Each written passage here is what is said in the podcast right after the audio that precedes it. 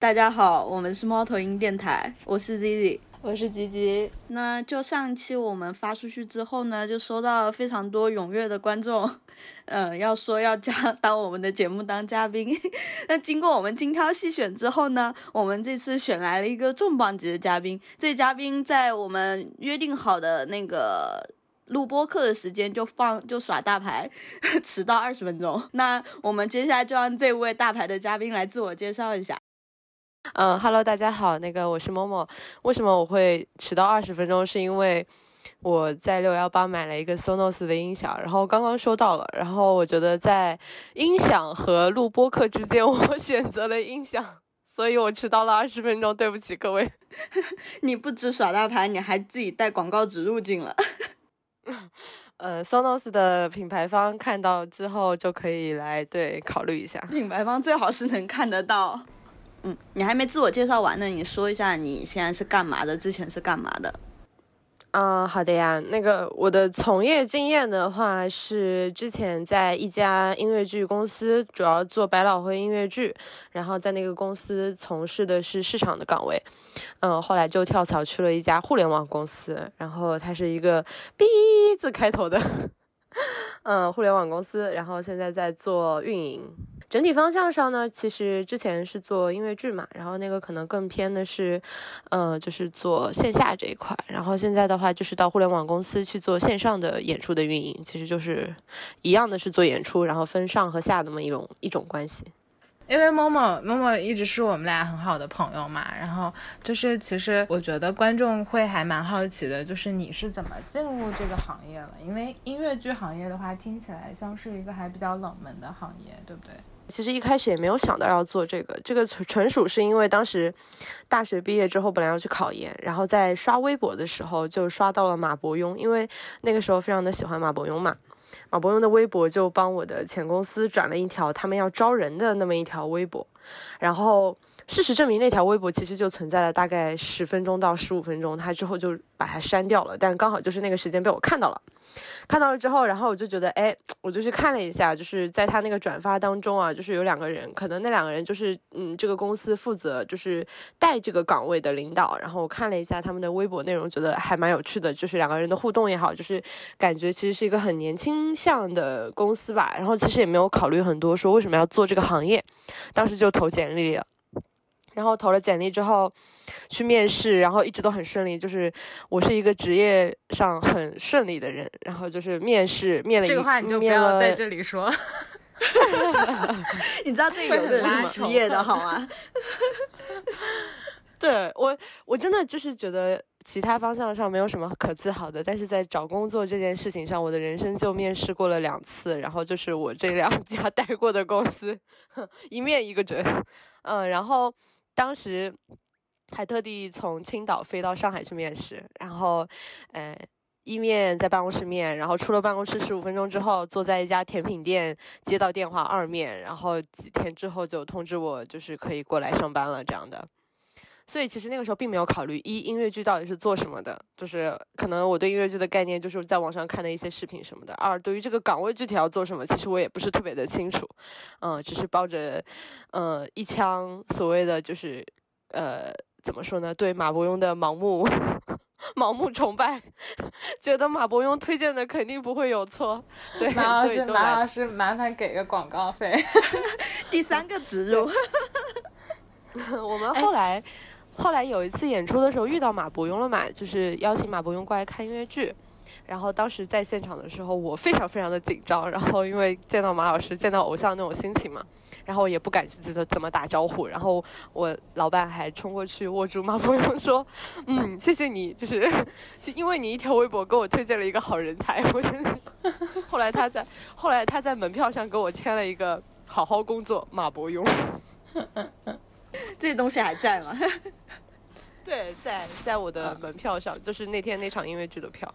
哦，其实其实某某某某公就是面试的这个事情还蛮好笑的，就是因为那个时候我们两个人刚好在安排了我们就大四的毕业旅行嘛，然后我们在呃南京、苏州和常州苏锡常附近就是在玩耍，然后他刚好应该是在这个之前是不是？然后就接到就是接到了这个面试通知。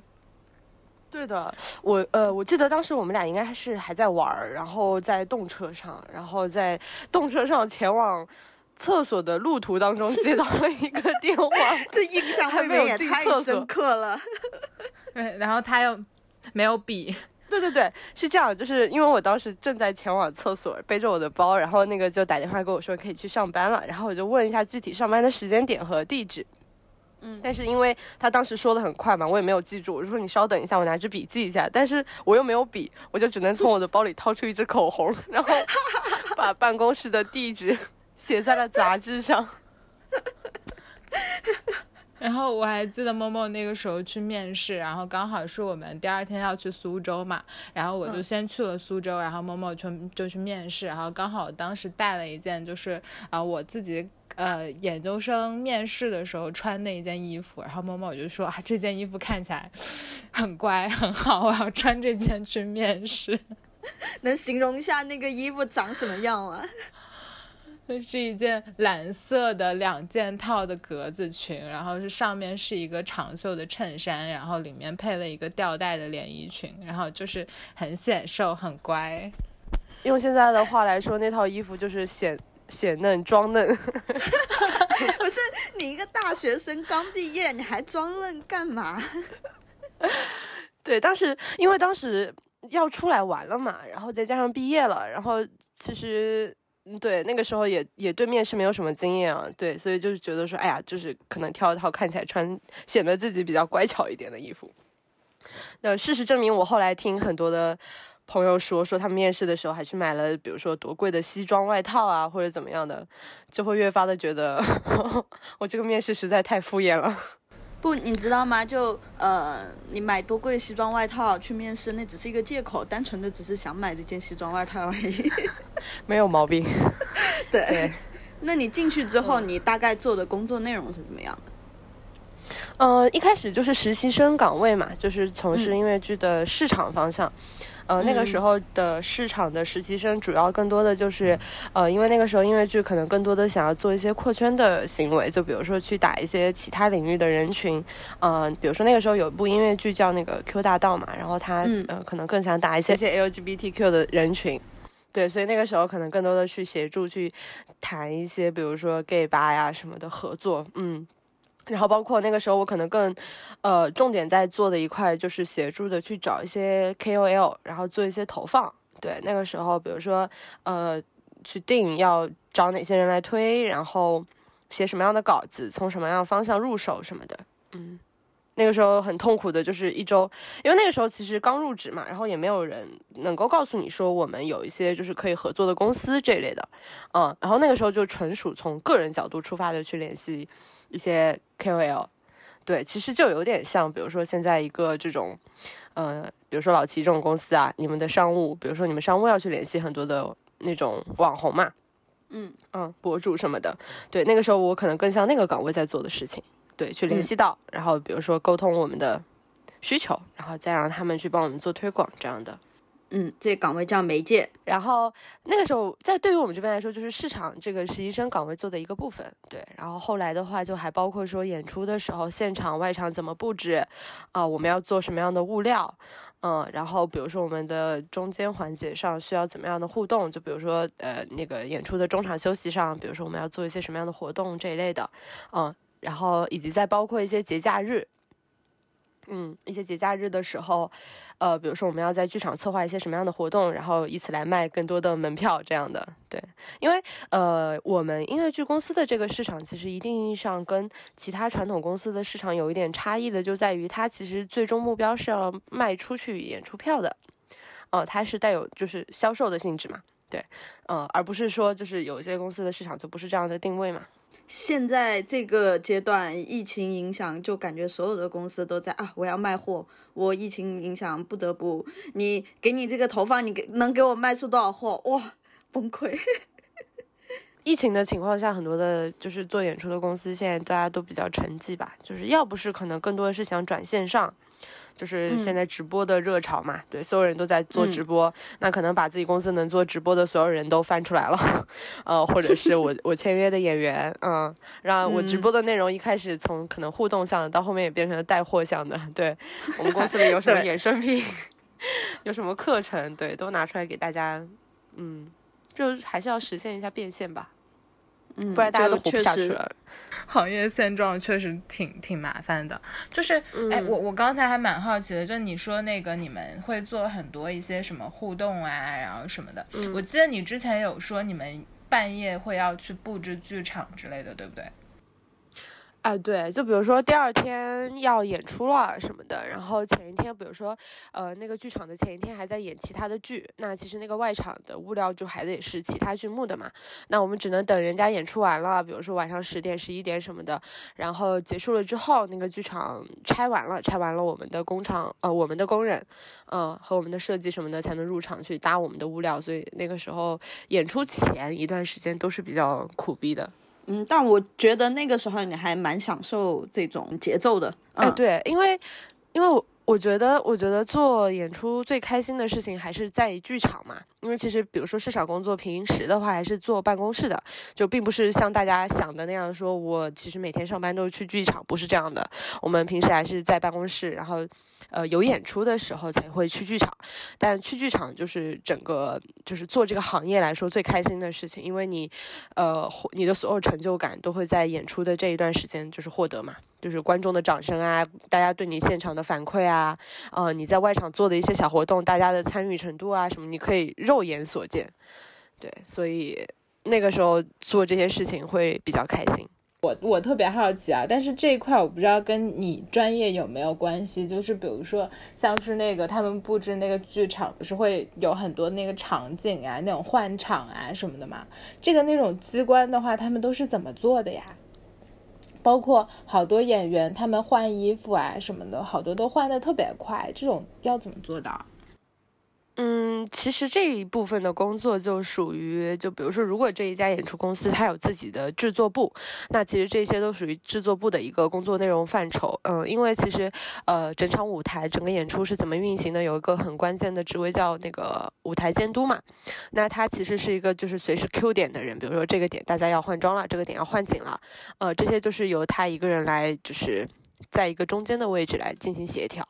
啊，然后比如说你刚才说到，比如说机器怎么转动，然后人员怎么换装，呃，这类的事情就是，比如说你从制作部除了舞台监督之外，还有一个就是服化部的，呃，服化部的会负责整个服装。然后比如说，呃，舞台监督下面还会有一些他们的舞台助理，那比如说舞台助理就会协助到舞台整个的换景这一块。对，那个那个其实就属于非常专业的，呃，学习就是比如说舞台这一块的学生。他们可能更多从事的职业岗位了，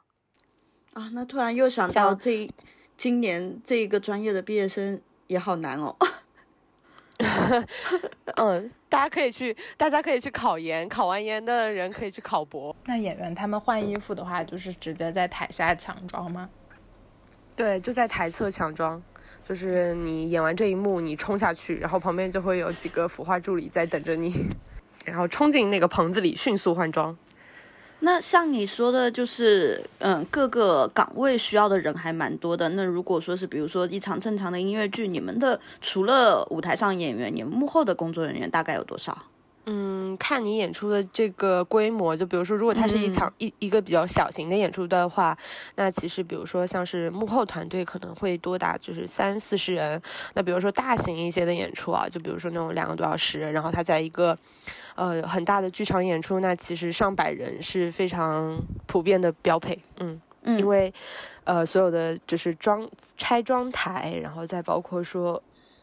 呃，就是你整个舞台运行起来是需要非常非常多的人的。嗯，那所以你们一场演出其实成本，我这么就随便瞎一算都好高好高。对，因为所以就是为什么门票定这么高？其实它后面的成本真的非常的多，就包括说不不仅是我们宣传的成本，嗯，对，还有很大一部分的人力成本和就比如说。因为这个里面你还要包括掉，比如说这个演员他是一个外国人，呃，一个外国团体来国内演出，那其实包括他的住宿什么的，啊，他的吃喝，对，都是需要包拉撒含进去的。那对你整个一算下来的话，其实成本非常之高。那如果你的票价真的不定高一点的话，这个是没有办法回本的。那能不能就嗯说一下，哎一般这种，嗯，像你刚刚有说到的这种，可能比较大型的，呃，幕后工作人员是一两百个人的这种，基本上要演多少场才能回本？四五十场吧，你最起码也要撑起一个全国巡演。嗯天哪，天呐。心头一紧。然后至于赚不赚钱的话，还是要再另外再看是不是票房好不好，或者是其他的各方面。我刚才那个四五十场的那个说法，其实是在于一些，比如说，可能是基于我之前工作经验，我遇到的那些嗯舞台演出的那么一个嗯成本啊，它可能更多的需要，比如说我需要去全国的巡演，走遍多少个剧场，那我基本上这个制作成本才能被呃还本，然后我可能才会盈利。嗯啊，但是基于比如说有一些呃国内的呃不是国外的一些可能来国内的一些巡演的话，他们可能比如说也比如说演上个两周。嗯，嗯他们应该也还是赚的，对，不然这个行业肯定也运转不下去了，对。嗯嗯只不过他们在嗯。票价的定价上就会是大家非常不能接受的那些，嗯，比如说嗯。一五八零、一六八零，嗯，对，嗯。这个东西其实是很难一眼讲清楚，说到底哪一步才能实现盈利的。对，因为整个成本非常的复杂，就是尤其是它是一个国外团体来到国内的话，嗯，因为不仅涉及到外方人员，还有国内人员，呃，包括剧场方，然后本身这个公司自己的人力成本，嗯，嗯。所以其实做演出是比做其他行业要更难盈利的。嗯。OK，那我们先不说这么复杂，就是我比较好奇的一点，就比如说你们之前是做那种百老汇音乐剧。算是引进的嘛，就是翻译成嗯中文，或者是呃自己这边排啊什么的。那比如说嗯你们如果从前期的，比如说呃从剧本的翻译开始，然后到排练，然后一直到演出的话，这个大概需要多长的时间？筹备时间的话，整个从谈，然后到翻译，然后到落地，可能长达一年半到一年。对，定。那从你们整个嗯开始具体操作开始，就比如说开始组演员，然后一直到排练到排练完成的话，大概需要多长的时间呢？一年是基础的。嗯，对，嗯你需要一年的时间去做剧本的翻译，然后在这个时间你还要挑选面试演员，嗯，嗯然后你嗯在这个时候你还要定下，就是比如说从市场方向来说的话，你可能要定下这个剧在国内的一个市场的一个群众基础可能是有多少，那你可能更嗯主打的是哪个人群。嗯，你你要做一些非常细的市场划分和一些市场的一些调研工作，呃，每个部门都会自己运转起来，对，所以最基础的都是从一年这个时间开始。那这些演员他可以兼职吗？就他可以兼着，比如说我可以同时拍两部剧。嗯，可以啊，这个属于演员自己去安排，因为其实一定意义上它算于属于自由职业嘛，它并不是因为说哦我跟你签了一个公司合同，对我是跟你签了一个项目合同，所以你这个项目时间额外时间之外，我肯定有我自己的安排，对，就像是呃迪士尼的《美女与野兽》那种驻场演出的演员也会自己出来去接一些其他的剧，因为、嗯 因为说白了。嗯嗯，人要活下去，一场剧怎么可能让他这一年，对吧？就不工作了？嗯嗯对，哎，那像你在你接触的这些音乐剧演员里面，因为我们知道有些音乐剧演员现在也还蛮有名了嘛，就是有你自己印象比较深刻的嘛，或者是你觉得比较不错的。我我不知道，其实我觉得跟我聊这个反而是就是怎么讲呢，意义最不大的，因为我是一个对工作上演员这一块来说很没有什么感情的人，就像是我我现在的工作，我现在的工作需要接触很多的啊，比如说我们公司本身有很多的 UP 主什么的，就是你这经常的你这不就见到他，暴露了？你这不就暴露了你的公司啊？你前面还低什么呢？没关系，互联网公司嘛，反正就啦这么几个。呃呃呃呃，好，就是我不论嗯我不论我不论是我不论是就是第一家公司接触很比较多的演员，还是第二家公司接触很多的呃 UP 主，我我都是嗯一个比较冷漠的态度，就是我们该工作的时候就交接工作，没有工作的时候就。没有任何的交集，对，然后所以我有没有带私人感情的去判断某个演员有没有很喜欢他或者怎么样？我觉得也没有，在我的心里就是他是一个工作上很配合的人，和他是一个工作上不太配合的人。和他是一个工作上根本管不住的人，我的心里就分这三类。哎哎，我好想听管不住的人有哪些？有可以悄悄吐槽的吗？悄悄吐槽的呀，就是那种你发的 round down 发了个四五遍，在群里他还假装看不到，然后活动现场问人在哪里，才开始问啊，你们今天是什么流程啊？那他是嗯，就是那种比较大的角色吗？还是其实就是一个莫名其妙的人？嗯，我觉得在音乐剧圈没有几个人是很大牌的，对，嗯嗯，就说白了，也就是因为，比如说，因为是因为深入人心什么的，可能火了一些人，对。但除此之外，其实大家现在还是在比较小的圈子里吧。我自己判断是这个样子啊。嗯嗯嗯，因为我看深入人心播了之后，就像有一些剧的话，确实，因为有一些演员，然后他们的票就还蛮火的。好像去年那个变身怪医宣了之后，因为是阿云嘎跟郑云龙同时演，所以那个据说票卖的非常好。嗯，对。但是在我看来，我觉得这是一种很好的现象，就是因为因为就是如果有一些怎么说呢，标杆人物能把这个行业或者是能把这个圈子和这种爱好推广出去的话，我觉得也挺好的。嗯，对，因为在我看来，我觉得就是音乐剧这个圈子实在是太小众了，嗯，对，他的观众也实在是太少了，就是尤其是比如说我现在看到，嗯，现在不是大家电影也不能看，然后去剧场也不能看嘛，但其实我们能普遍的看到，比如说微博上什么的，很多人在呼吁说什么希望电影行业恢复啊，什么电影院活不下去啦什么的，但你有没有你有看到哪个演出行业在哭吗？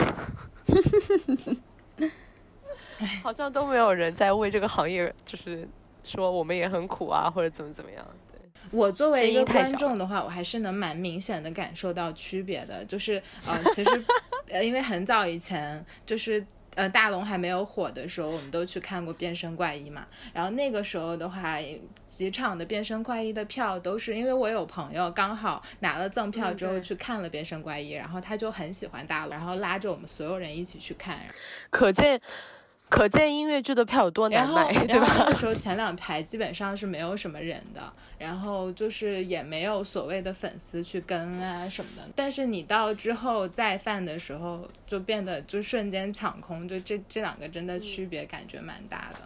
但我觉得这样很好，真的很好，就是有更多的人走进剧场去看一部剧，有更多的人在这个时候去因为某一些演员去看某一部剧，但是他就有可能因为这一部剧去喜欢上这个行业的其他作品，啊，我觉得这个就是这种模式很好啊，因为嗯，像是他们火起来，我我我希望中国的音乐剧行业能发展成像韩国那样啊，就是比如说你其实你们能看到嗯韩国有很多的 idol。去演音乐剧嘛，他们也觉得就是如果我能去演音乐剧，也是一件非常自豪的事情。嗯，如果说我们就是国内的这个行业能发展成这个样子就好了。嗯，我都没有买到变身怪医的票。变身怪医好看吗？我没看过。嗯，好看的，但是我觉得我在国内的观感，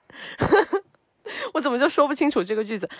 我在国内的那个观感就不如我在就是在韩国看的那个观感来的好，因为其实韩国人还是真的在专业上来说就是吊打。我在国内看的时候，我看《变身怪医》差点睡着，就是第一第一次看的时候，然后在韩国看的时候，真的就是，哇，整个人亢奋到不行。就是不论是从整个剧场的效果也好，演员的呈现也好，还是说舞美也好，对，就是差异实在太大了。所以就是我觉得，如果大家有机会的话，就还是去韩国看一下韩国的音乐剧演出本土化做的有多么的厉害。嗯，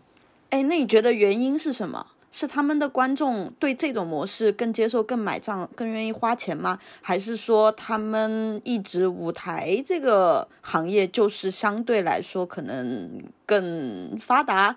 嗯，我觉得就就想知道是到底是是由舞台那边影响的观众，还是由观众影响的舞台？我觉得这个东西在于我看来是双向的，一方面是韩国人非常的愿意为艺术买单，对，其实你们能看到他们韩国文化发展的非常的蓬勃嘛，就是我觉得就是他们愿意为这个东西去消费，但是对于国内的人来说，更多的还是希望说，哎，这个票上两百我就不想买，对吧？就是或者是你想想，我觉得我朋友可以给我赠票，那我就不买了，啊，这种就是大大家普遍还是这种心态嘛，嗯，然后。另外一方面来说，就是正是因为他们的观众非常愿意为这个行业买单，所以说他们其实有非常能够就是资金也好，或者是他们更多的财团也好，愿意的去资助这个产业，啊，那就是在有钱的这么一个三角循环下，就是观众愿意买单，然后公司愿意投钱，然后所以。这个，比如说剧团方或者是剧场，才能够更好的呈现出，就是整体上来说非常完美的给到观众，这是一个三方反馈。对，但是我觉得对于国内来说，每一个环节都是缺失的，观众不愿意付钱。它它整个产业已经对它整个产业已经发展的很成熟了。我第一次去韩国看音乐剧的时候是二零一三年，都已经是七年前了。对，那个时候的话，就是也是看那个开膛手杰克嘛，其实跟。其实跟变身怪医是同一个故事体系的，然后，呃，他们当时现场就是除了舞美各方面都做得很好，然后他们请，呃，当时最最红的 idol 来做演员，然后还会有现场就其实就直接是日文字幕，因为他已经会有海很多海外的观众来看了，嗯，就整个都已经发展的很成熟。哎，这个跟韩流是同样的吧？就是他那个时候已经培养了一批，他不仅是剧场做的成熟了，他已经把他的就是所谓的韩流体系已经植入到了他的剧场体系里，对吧？大家就是有国外的粉丝会为了自己的爱豆去飞过去看，对他们这样简直门票不要不愁卖哦，就是根本不愁卖。那大家能不能安利一下，就你们看过的最喜欢的一个音乐剧就？呃，给大家一个舞台，安利出去给我们为数不多的听众，让至少这些听众能在之后能去看音乐剧的时候来支持一下。嗯，如果是你出国外去看的话，你可能是要去看《汉密尔顿》和《哈利波特》和《倒霉孩子》。对，讲一点实际、实际一点的，就是 国支持国内市场，好吧？实际一点的，比如说，如果。如果你去韩国看的话，我推荐大家去看一下《伊丽莎白和变身怪医》。如果如果你在国内看的话，我自己是非常推荐，呃，小众一点的啊，就比如说像是那个《近乎正常》，是我真的非常喜欢的一部音乐剧了。《近乎正常》是不是今年要复排了？呃，按照原计划来说，好像是今年复排的吧。但是你看这个情况，可能大家就相当于今年没过，明年再见吧。他他讲了一些很小众的人群，对，比如说可能那种，嗯，有双向的，就双向，双向是你又有抑郁症，然后又有狂躁吧，呃，然后就是讲一些很小众的人群的一一个家庭的故事，但是他其实很压抑，呃，就是你他可能不属于那种，就是你你，比如说你下班的时候去看一个剧，然后你可能会以非常开心的心态看完了乐呵呵的回家，啊，不是说开心麻花那种方向的，他可能更偏。嗯，你看了一部小众的文艺电影的那种感觉吧？嗯，我觉得我很难用一句话去说清楚，就是这部剧到底有多好看。对，但是如果说从我个人角度出发的话，我还是更推荐大家在国内去看这部音乐剧。嗯，那如果是一个入门的音乐剧爱好者，或者是我想要去了解音乐剧这个东西的话，比较推荐大家的入门剧是什么呢？哎，我觉得你在微博上、微博上随便搜一下，人家拉出来的片单都比我长。嗯呢，你要是刚入门的话，我觉得你的高中老师肯定给你看过什么音乐之声啊、猫啊、剧院魅影啊这一类的吧？对，其实，在 B 站上这些视频都有啊，大家可以去自行搜索一下。哎，我觉得那个摇滚学校其实还挺适合入门看的。就是很热闹，然后音乐也很音乐也很好听，故事也嗯够热血的那种。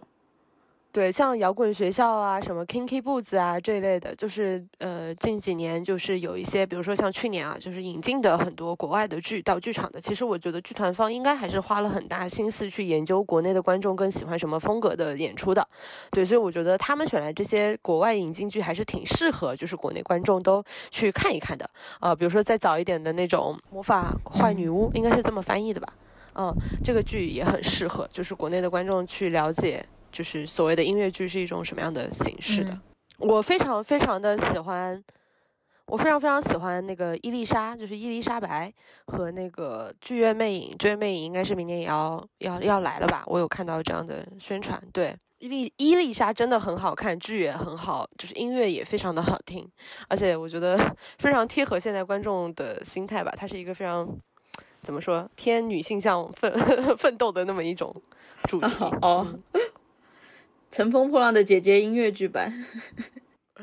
倒倒也不是了。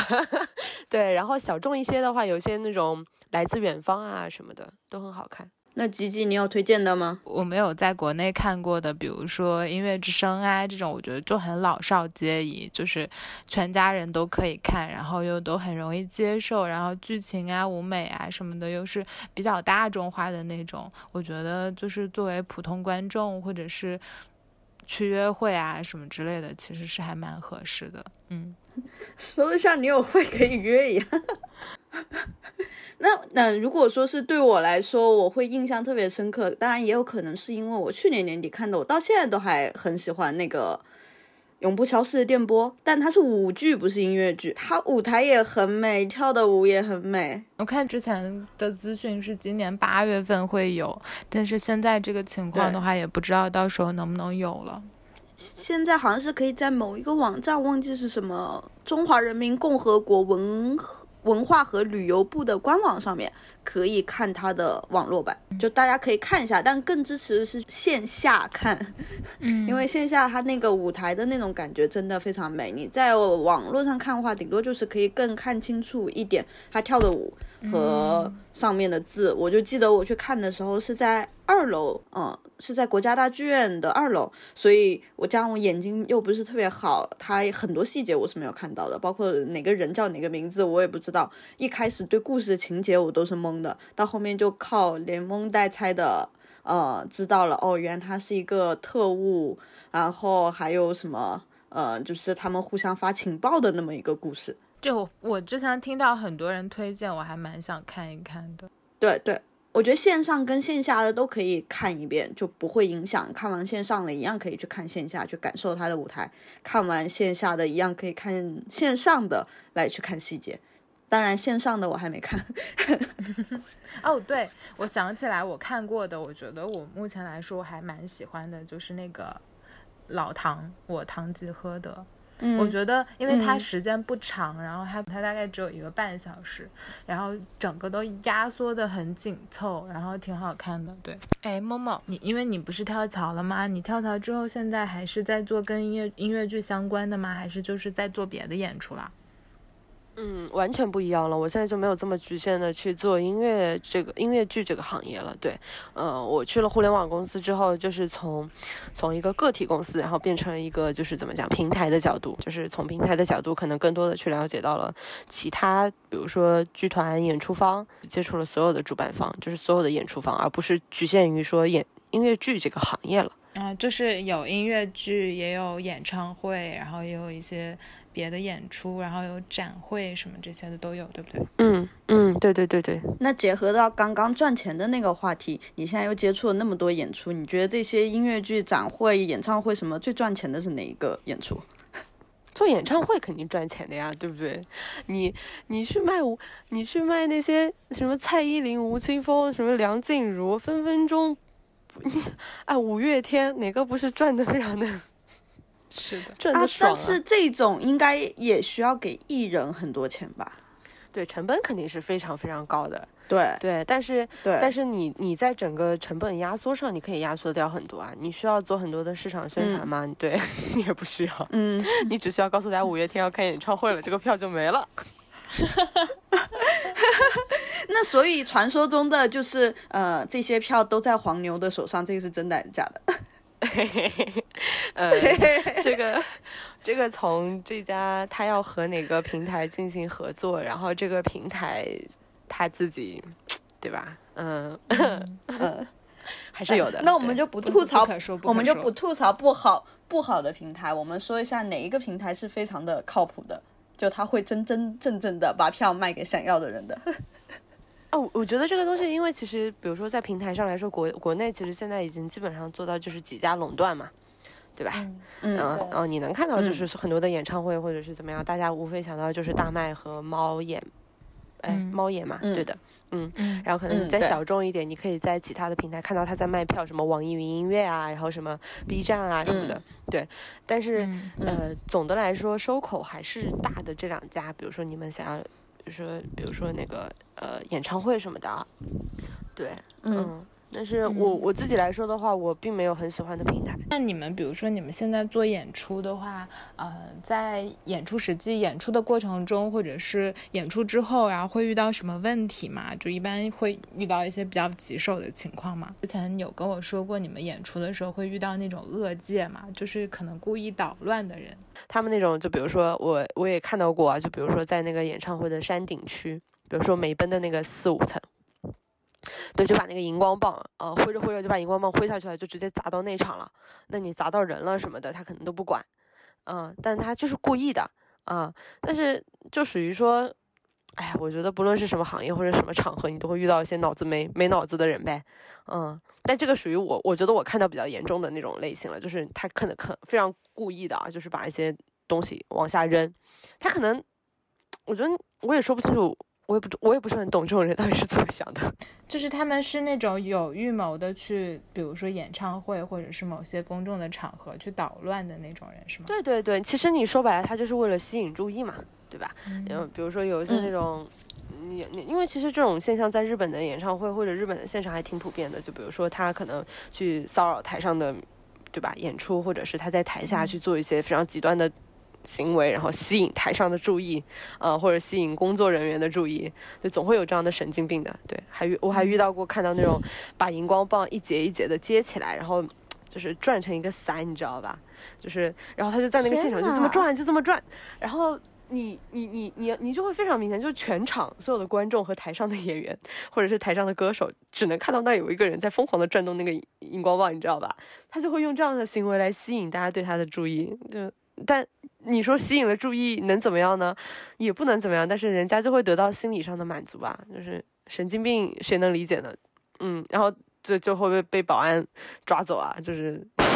还有那种，希望听到我们这一期节目，并且听到这个时候的观众们，千万不要做出这种事情，会给周围的人或者主办方非常困扰的。不会听我们节目的人不会有这样做的。而且还要听到这里的。现场打 call，就是那种你知道你们知道打 call 动作很大的嘛？就是左右，然后什么什么疯狂转手，有有很多人根本就是没有这种意意识的，就是可能他会影响到旁边观众，他也不会有这种意识，就在线下就是现场疯狂打 call，然后那个动作只有这么夸张，然后素质好一点的会站在走廊上去打，还会有那种带激光笔啊、什么红外线笔什么去现场那种，对不对？对，你们看演唱会，你们也会遇到这种人的吧？就是也看到过这样的，就是用激光笔啊，或者是，哎，那种发光设置啊什么的，就神经病嘛！你也不知道他为什么。还有那种嘘声，那种嘘声是最明显的了。就比如说一个品牌演唱会上了一个他不是很喜欢的人。啊，比如说他是一个阿宅的现场，然后里面有一些有一个男爱豆，就是男性的，突然上来，然后下面的宅男就呜就嘘他，或者是呃用日语，比如说是一个日本嘉宾，然后他们还不在台下喊，就是用日语骂他说你滚啊，什么娘炮啊，什么这种都，哎，就是。就我突然想起来，就是做做演出行业，就是最值得的事情，就是我我之前跟了一个项目的全国，呃，跟了一个巡演吧，就去了几个城市。嗯，然后就是这部剧，其实我已经看了四五十遍了，真的是看到吐。就是他每一个换音，他每一个换场，或者演员下一步要干嘛，我都背完完全全可以背得下来。对，但是就是其实已经对他麻木了。但是就是在。呃，某一个城市的巡演的最后一站的时候，就是你听到演员的演员谢幕了，然后演员走走出台，然后不是所有的观众会给演员掌声嘛？其实就是所有坐在台下的人给到的掌声，就是台前幕后所有人听到都会非常的感动。就是我们会觉得说，你这个掌声不仅是给到那些演员的，就是我们这些在背后为这部剧写过文案的，或者是拍过剧照的，或者是我们只是可能只是拆台或者怎么样的工作人员，都会非常的感动。然后当时听到大家那个掌声啪啪啪啪的，然后。我们几个人站在那个音控台，那个眼泪哗一下子全部流下来了。然后 左右一看，左右两边的人都在哭，然后就觉得，哎呀，就是这种时候就会觉得说，做这个行业或者是从事这份工作是非常有意义的。对你得到了肯定嘛？是，哎，那我也会觉得音乐剧这个行业，它获得那种成就感好及时啊。就虽然说前面的筹备是可能你刚刚前面说，比如说一年，但是你这样密集的演出，可能一两天就会有一个成就感，一两天就会有个小成就感，这种感觉还蛮棒的。嗯，对。对他非常的及时哦，我觉得你是非常的说到点子上，因为其实很多时候你你你嗯。从事别的工作，你很难得到所谓的成就感，或者找不到我的点在哪里。但是你做现场演出这一个行业的话，你真的是，比如说你推了一篇文案，然后它卖出去多少票，哎，你成就感有了，呃，然后或者是你做了一样什么样的行为，然后大家会给你反馈，比如说微博上会告诉你嗯。我很喜欢你这部剧或者怎么样，嗯呃，再然后就是你在现场你看到。对大家的那种及时反馈，真的是非常的及时。对对，而且就真的是完全的纯工作上的对你的嗯正面的一个反馈。对对对，嗯而且我觉得大部分嗯看到的都是比较积极正向的反馈。对，你在现场你很难，比如说你都就是大家的掌声啊什么的都是比较正面的吧，你很难看到那种。呃，比如说很少有人会真正的站在那个地方跟你说，我觉得你们这个剧就是垃圾或者怎么样。对，嗯 这种人也有的吧？这种都是你看完这个剧之后回家以后，可能人家仔细考虑了以后，在微博上写了一个长篇大论来骂你。不，我会觉得这样子也挺好。我还他还能写那么长的文章来骂我。哎，对，我觉得我的想法跟你是一样的，就是我觉得，哎，说明你对你这个剧还是就是人家有很认真的看，对吧？很认真的去体验对了。对 对。呃，然后会甚至会提出一些细节上的问题，可能这个问题有可能是真的问题，也有可能是他自己在瞎想，但是证明他真正的努力去看过这个过程了，我觉得这个还是 OK 的。但那种无脑喷的，就看也没看过就说是什么垃圾剧，这种就嗯嗯，